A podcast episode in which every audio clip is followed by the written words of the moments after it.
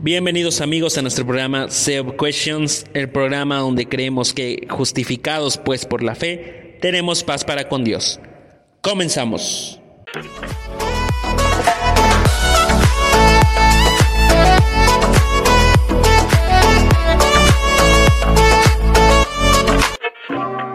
Hola, ¿qué tal amigos? Sean bienvenidos una vez más a nuestro programa. Recuerden, ocupamos este sitio para resolver algunas preguntas, algunas dudas que surgen en medio de la comunidad cristiana y que a veces no comúnmente se tratan en los púlpitos de nuestras iglesias. Y por eso ocupamos este tiempo para que sea de bendición para ustedes, para que juntos podamos indagar, podamos resolver estas preguntas. ¿Qué dice la Biblia? ¿Cómo se relaciona nuestro contexto social? ¿Cómo lo vemos nosotros manifestado en nuestra vida? Quédense en este tiempo para escuchar la pregunta del día de hoy y si tú no te has suscrito al canal también de la iglesia te invitamos a suscribirte y también en Spotify seguir eh, la cuenta de SEO Question para que puedas recibir más de estas preguntas. Así que el día de hoy vamos a comenzar con una pregunta interesante también. Todas las que hemos tenido hasta ahora han sido muy interesantes, algunas controversiales, algunas otras personas podrían tener sus posturas sin embargo, nosotros tratamos de darle nuestra perspectiva, nuestro punto de vista y ya será o dependerá de usted cuál es la postura a la que usted se quiera ah, añadir. El día de hoy tenemos una pregunta que nos envían y dice así, ¿qué dice la Biblia acerca de la brujería, la hechicería o la adivinación? ¿Qué dice la Biblia respecto a brujos o adivinos? Etcétera, etcétera. Muy bien, ¿qué dice la Biblia acerca de la hechicería? Es conocido por muchos de nosotros, por muchas personas, o conocemos algunos de nosotros personas que acuden a brujos, que acuden a hechiceros, que acuden a divinos, para que a veces em, les lean las cartas, que les lean la mano, que les lean, no sé, el vaso con agua y les hablen acerca del futuro. Todos nosotros nos intriga saber cuál es el futuro o qué nos espera eh, más adelante en nuestro futuro. Y por eso muchas personas a veces recurren a este tipo de métodos, a brujería, hechicería, etc. Otros a veces por necesidad eh, no tienen trabajo, no tienen dinero y necesitan de alguna forma eh, poder resolver ese caso. Ya no encuentran otra solución más que acudir a la brujería. Otros en en otro sentido, en otro ámbito, buscan, por ejemplo, la brujería o la hechicería, la adivinación, por motivos amorosos también. Alguna desilusión, eh, amarrar a una persona, a veces se ocupa esa palabra, tratar de amarrar a una persona para que la persona se enamore de ti. Y por problemas tanto económicos, eh, sociales, de amor también, muchas personas recurren a este tipo de métodos para tratar de resolver sus conflictos. A veces también existen, por ejemplo, en estas áreas magia oscura, vamos a decirlo así, magia negra, para con tal de hacerle daño a un enemigo que tienes. Entonces muchas personas recurren a estos métodos porque creen realmente que a través de estas cosas se pueden resolver sus problemas. Entonces, muchos se meten en estas cosas y al inicio parece inocente, parece inocente el trato que a uno le dan o eh, parece que realmente es trascendental lo que le van a decir o lo que van a escuchar a través de este brujo. Por ejemplo, eh, ellos quieren escuchar, muchas personas van a estos lugares porque quieren escuchar si van a viajar, si van a tener dinero, si van a tener este, su, eh, una pareja, una relación amorosa, etcétera, etcétera. Entonces muchas personas se meten sin querer a este tipo de cosas, incluyendo a veces cosas como la Ouija, con tal de conocer lo que depara el futuro. Y muchas personas inician como algo leve, pero poco a poco se van metiendo aún más y más. Pero la pregunta es, ¿qué dice la escritura referente a estas cosas? ¿Cuál es la postura bíblica referente a estas cosas? ¿Y cuál es la posición cristiana referente a estas cosas?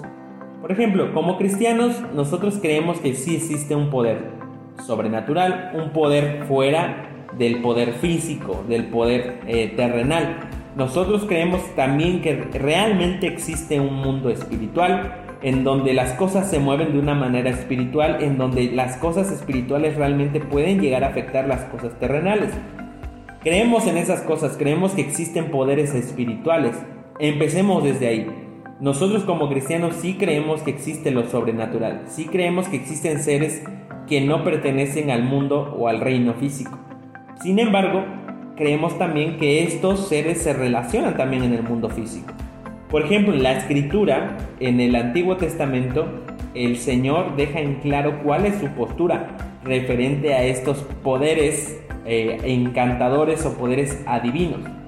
Por ejemplo, en el libro de las leyes, en Levítico, capítulo 19, el Señor dice en el versículo 31, no os volváis a los encantadores ni a los adivinos, no los consultéis contaminándose con ellos. Y firma Jehová el Señor, ¿no? El Señor revela esta postura y la pregunta es, en el tiempo de Levítico ya existía este tipo de personas, encantadores y adivinos, a los cuales el pueblo de Israel consultaba. Fíjese que el hombre, como decía un profesor, el hombre siempre ha sido el hombre, el hombre siempre le ha entregado su futuro, siempre le ha entregado su prosperidad y por eso desde el tiempo ya de Levítico, muchos de los israelitas acudían a este tipo de personas. Ahora, ¿de dónde surgieron este, esta idea de los adivinos y los encantadores? Son desde tiempo atrás. Muchos de los israelitas vienen con una cultura egipcia. Y recuerden ustedes que cuando Israel salió de Egipto, no solo salió el pueblo de Israel, sino también salieron muchos extranjeros, muchas personas que no eran israelitas. Por eso, el Señor tiene que dejar en claro algunas de estas cosas, porque muchos de estos paganos de seguro incluyeron o introdujeron dentro del pueblo de Israel todo este tipo de prácticas de hechicería y adivinación, y muchos de los israelitas estaban cayendo en esto. Entonces un pequeño versículo como esto, como este, nos deja muy en claro cuál es la postura de Dios referente a la hechicería. Dios nos manda a no consultar con adivinos ni encantadores. Por ejemplo, también un capítulo más adelante, el Señor dice, la persona que atendiere a los encantadores o adivinos para prostituirse tras ellos, yo pondré mi rostro contra tal persona y la cortaré de entre su pueblo ese era el castigo para la persona que consultara a un adivino. Es un pecado grave porque cuando escuchamos nosotros, por ejemplo, esta frase, lo voy a cortar del pueblo, significa una excomunión. Esa persona dejará de ser del pueblo, ya no tendrá los beneficios de la comunidad. Entonces, Dios va a poner su rostro contra tal persona y lo va a separar del pueblo. Entonces, Dios no solo manda a no visitar, a no consultar a los adivinos, sino también da un castigo para aquellos que lo consulten. Entonces vean ustedes que ya desde Levítico el, Señor está prohibiendo todas estas prácticas. Y en el Antiguo Testamento tenemos un ejemplo muy peculiar eh, del caso de una persona que conocía a Dios y que fue a consultar a una adivina. En 1 Samuel capítulo 28 tenemos el pasaje del rey Saúl consultando a la adivina de Endor. Saúl conocía lo que Dios pensaba acerca de los adivinos de Levítico. Y el mismo Saúl había echado de todo el pueblo, de todo el pueblo de Israel, a los hechiceros y adivinos. Él mismo los había echado por mandato del Señor. Sin embargo, dice la escritura que cuando Saúl se vio rodeado de los filisteos, y fíjense que esto era una práctica común en, en el tiempo de la guerra, consultar a Dios, ellos consultaban a Dios los reyes para saber si iban a ganar la pelea o si iban o si les convenía luchar contra este ejército. Pero en el tiempo que Saúl estaba pasando era un tiempo crítico, porque Samuel había muerto, Dios no le contestaba sus oraciones, Dios no enviaba profeta con él, Dios no le consultaba, Dios no le respondía tampoco por medio del Urim y Tumim. Y el último recurso que Saúl lleva, llega a tomar es consultar a una divina que vivía en Endor.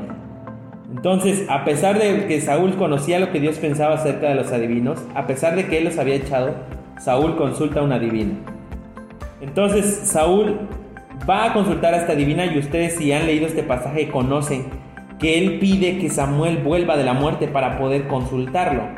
Y la escritura dice que la divina eh, vio subir un espíritu de, la, de, la, tierra que subía, en, en, hebreo es espíritus o dioses que suben de la tierra. Entonces aquí está la intriga, no sabemos si realmente esta divina pudo traer a Samuel de la muerte. Y la pregunta es, hay quien, hay quien se divide en posturas y hay quien dice que no era Samuel quien vino de la muerte, sino que simplemente eh, los poderes de esta divina lograron burlarse de Saúl. Otros que creen que efectivamente Dios pudo utilizar eh, esto como una forma para darle una noticia a Saúl de que iba a morir y de que Dios lo había dejado, para confirmar que Dios lo había dejado. Entonces ustedes pueden tomar la postura.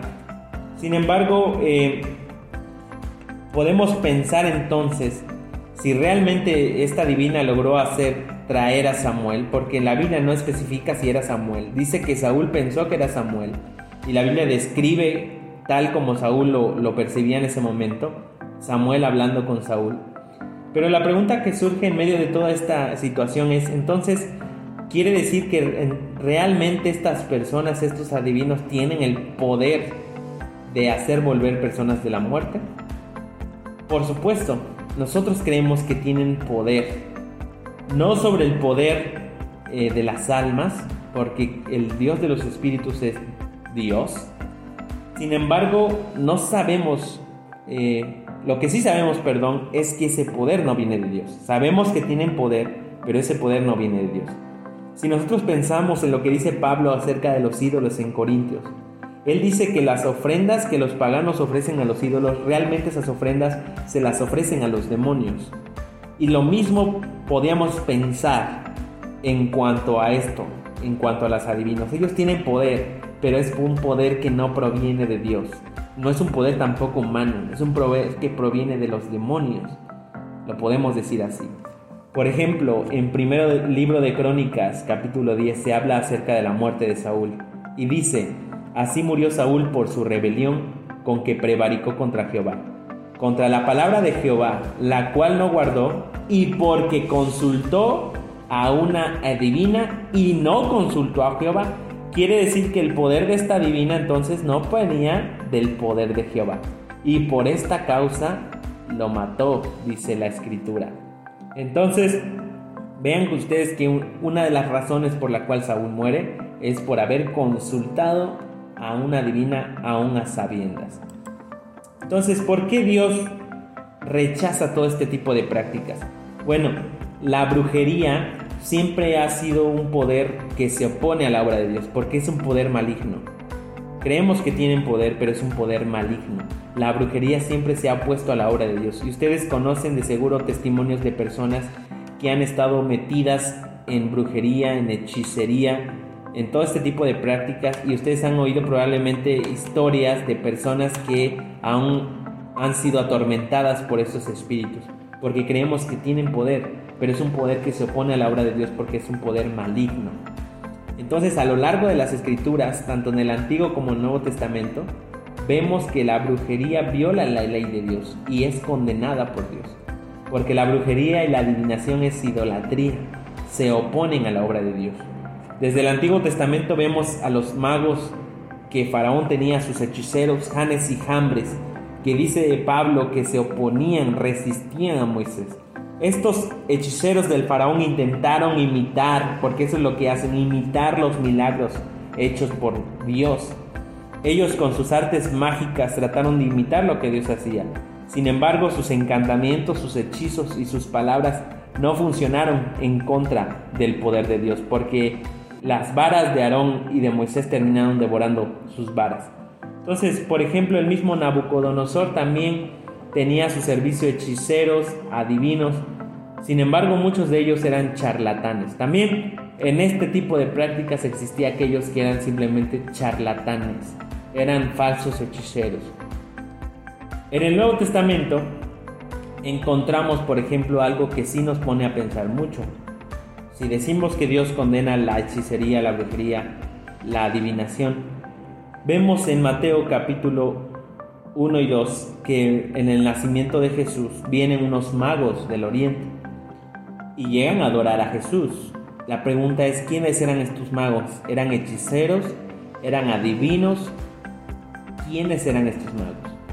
La Biblia no especifica quiénes eran, pero probablemente del lugar de donde venían, como en inglés a veces se traduce, eran hombres sabios que venían del oriente, hombres estudiosos y podemos decir hombres eh, que eran astrólogos, estudiosos de los cielos, porque también a la par a veces eh, estos hechiceros se ponían a la par de hombres sabios o hombres eh, estudiosos, como es el caso de Daniel, que era un hombre sabio. En el Nuevo Testamento, aparte de estos magos, encontramos también otro tipo de brujos o hechiceros. Por ejemplo, un mago conocido en Hechos capítulo 13 es Elimas. Elimas fue un hechicero que se oponía a la evangelización que Pablo estaba haciendo con el procónsul, mientras que Pablo compartía el evangelio de Elimas, le resistía. Pero como decíamos, el poder de eh, la, brujería y la hechicería se opone siempre a la obra de Dios. Sin embargo, no prevalece en contra del poder de Dios, porque el poder de Dios es mucho más poderoso. Si tú a lo mejor estás pasando eh, por este tipo de situaciones, te invitamos a venir a ser cubierto con el poder de Dios. Solamente de esta manera puedes ser libre realmente. No existe otro modo porque hay quien dice, deja la magia negra para irse a la magia blanca. Pero la magia es magia, no existe magia blanca, magia negra. Solamente son dos formas de llamarle a la misma hechicería. Pero si quieres ser libre, puedes venir delante del poder de Dios. Solo el hombre, un hombre fuerte puede atar. Un hombre más fuerte puede atar al hombre fuerte. Entonces, Elimas era un hechicero que se resistía al poder de Dios. Sin embargo, Pablo con el poder de Dios lleno del Espíritu Santo le, le dejó ciego por trastornar los caminos del Señor. Otro de los magos conocidos en el Nuevo Testamento, en Hechos capítulo 8, se habla de Simón el mago. Este era un tipo de mago que dice la Biblia que había engañado a muchos, es decir, era un charlatán. Con sus artes mágicas había engañado a muchos. Sin embargo, creemos que no era un verdadero mago, él simplemente era un charlatán que buscaba simplemente el ganar dinero, el poder engañar a las personas a través del poder. Este hombre quiso comprar el poder del Espíritu Santo con dinero y estaba en gran prisión de oscuridad. Y algo interesante también vemos en la escritura en Hechos también, capítulo 16, que mientras Pablo iba camino hacia la oración, dice la Biblia que le salió al encuentro una muchacha que era esclava, pero que tenía un espíritu de adivinación. Es decir, que a través de este espíritu de adivinación, esta muchacha le daba grandes ganancias a sus amos, adivinando de esta manera. Pero tenía un espíritu de adivinación y aquí es donde nosotros decimos que realmente existen este tipo de poderes espirituales que tienen este tipo de poder, probablemente eh, haciéndolo a través del engaño, a través de la estafa, pero los espíritus son espíritus malignos que le daban este poder de adivinación a esta muchacha. Sin embargo, dice la escritura que Pablo, también lleno del Espíritu Santo, mandó que el Espíritu saliera de ella. Y algo que es realmente atractivo y hermoso en Hechos capítulo 19 también, que cuando los discípulos predicaban el Evangelio, dice que muchos de los que habían practicado la magia, Hechos 19, muchos de los que habían practicado la magia trajeron sus libros ya para ese entonces habían libros de magia. Y estos hombres que, eran, que practicaban la magia quemaron delante de todos sus libros de hechicería.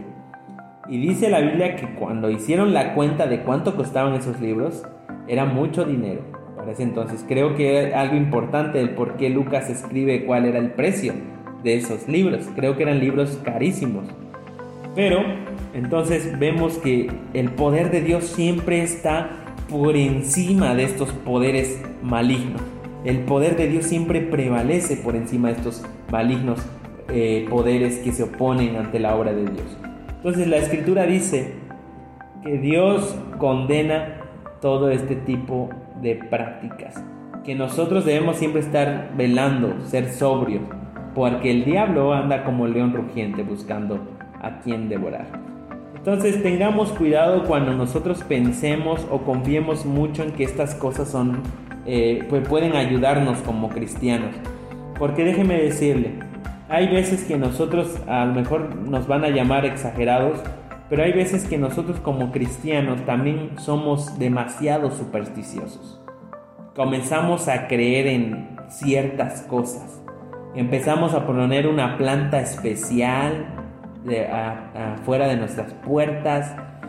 Ponemos algunas velas, algunos, eh, algunas imágenes pequeñas. Y a veces nosotros somos tan supersticiosos. Por ejemplo, algunas cosas que pasan en México es como no pasarte la sal de mano en mano porque probablemente estás pasando la mala suerte. En el caso de las mujeres a veces se dice que no deben poner la bolsa en el suelo porque también no vas a tener dinero.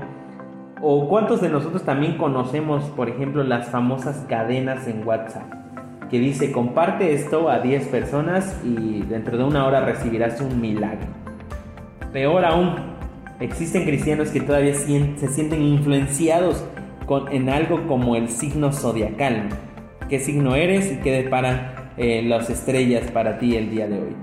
Fíjense que somos tan curiosos que a veces sí llegamos de alguna forma a sentirnos eh, afectados por este tipo de cosas. Pero realmente estas son pequeñas cosas, como decía yo, a lo mejor nos van a llamar exagerados, pero son pequeñas cosas que a veces dejamos nosotros tratar y confiamos más en esas cosas que en lo que Dios dice en su palabra. Creo que un texto muy importante a tratar ahorita es Isaías 8:19.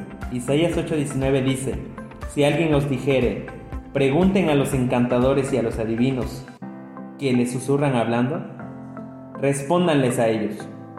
¿No consultará el pueblo a su Dios? ¿Consultará el pueblo a los muertos por los vivos? Por supuesto que no. A la ley y al testimonio, dice la Biblia. ¿Qué quiere decir esto? Que no debes poner tu esperanza en este tipo de cosas, en encantadores, en adivinos. Porque son poderes, sí son poderes, pero son poderes malignos que tarde o temprano te pasarán factura. Son poderes que no te dejarán libre. Pero el pueblo de Dios va a consultar a su Dios. El pueblo de Dios no tiene por qué consultar a los muertos por los vivos. Y en estas épocas que se vienen eh, referente a Halloween, al Día de Muertos, los muertos nada saben, dice la escritura. Nosotros no debemos consultar a los muertos por nosotros los vivos. Debemos de consultar a Dios, debemos ir a la ley y al testimonio.